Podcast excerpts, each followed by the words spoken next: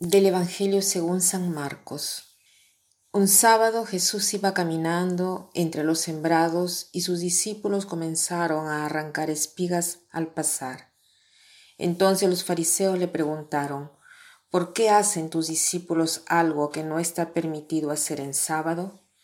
Él les respondió, ¿no han leído acaso lo que hizo David una vez que tuvo necesidad y padecían hambre él y sus compañeros? Entró en la casa de Dios en tiempos del sumo sacerdote Abiatar. Comió de los panes sagrados que sólo podían comer los sacerdotes y les dio también a sus compañeros. Luego añadió Jesús, el sábado se hizo para el hombre y no el hombre para el sábado, y el Hijo del hombre también es dueño del sábado. En este Evangelio vemos que este recoger las espigas de sábado y esta em, era considerada una actividad eh, prohibida en ese día. Jesús no era bien visto por las autoridades del lugar y por esto es criticado. ¿Y qué cosa hace Jesús?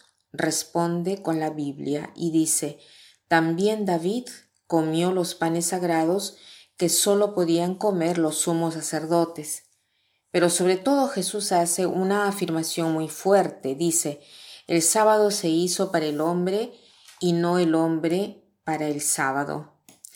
Recordemos el tercer mandamiento que nos invita a observar el sábado. Dios eh, creó el universo en siete días. El sexto día Dios creó al hombre, que es como diríamos el centro de la creación, ¿no? El séptimo día Dios descansó y dice la Biblia, y vio que toda su creación era una cosa buena. ¿no? Él estaba complacido. La creación se hizo no en seis días, sino en siete días, porque incluso el reposo es también una creación de Dios. El número seis, para los hebreos, indicaba imperfección, o sea, incluso el hombre, que es el centro de la creación, es un ser imperfecto.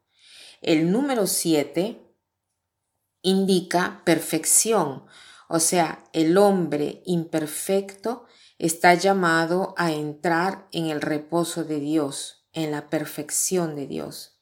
Está llamado a compartir la misma vida divina. Este es el significado de santificar el sábado. En el transcurso del tiempo, ¿qué sucede? Que estos hebreos, observantes de los diez mandamientos, han comenzado a interpretar estos mandamientos de una forma muy rigurosa, ¿no? De las cuales después van a resultar 613 preceptos. Y estos preceptos de alguna manera resultaban como una esclavitud, como decía San Pablo, ¿no? Ser esclavos de la ley. Eh, en una oportunidad visitando Tierra Santa, hemos encontrado un hotel dirigido por unos hebreos y ese día era el viernes, ¿no? la vigilia del sábado. Y noté una cosa extraña. Cuando estaba eh, dentro del ascensor, estábamos subiendo, y, no he podido presionar el botón para ir al piso donde deseaba porque el ascensor se paraba en cada piso. Y después me acordé que era sábado y que incluso hasta presionar el botón del ascensor era un trabajo, por eso se paraba el ascensor automáticamente en cada piso. Esto para decir cómo el hebreo observa los preceptos, las leyes. Jesús nos quiere en cambio liberar de la esclavitud de las leyes, nos lleva a la libertad, pero una libertad cristiana. La libertad cristiana no significa ausencia de cada ley, de cada mandamiento. Hay un mandamiento fundamental que es el amor. La verdadera libertad cristiana no es liberalismo, no es licencia, no es indulgencia del placer, sino que la verdadera libertad cristiana es la libertad de servir, de amar, para salir de uno mismo. Es casi como dice San Agustín, ama y haz lo que quieras. Ama, sal de ti. Entonces cualquier cosa que tú harás será un acto de amor. Eso es lo que, lo que nos quiere enseñar el Señor el día de hoy.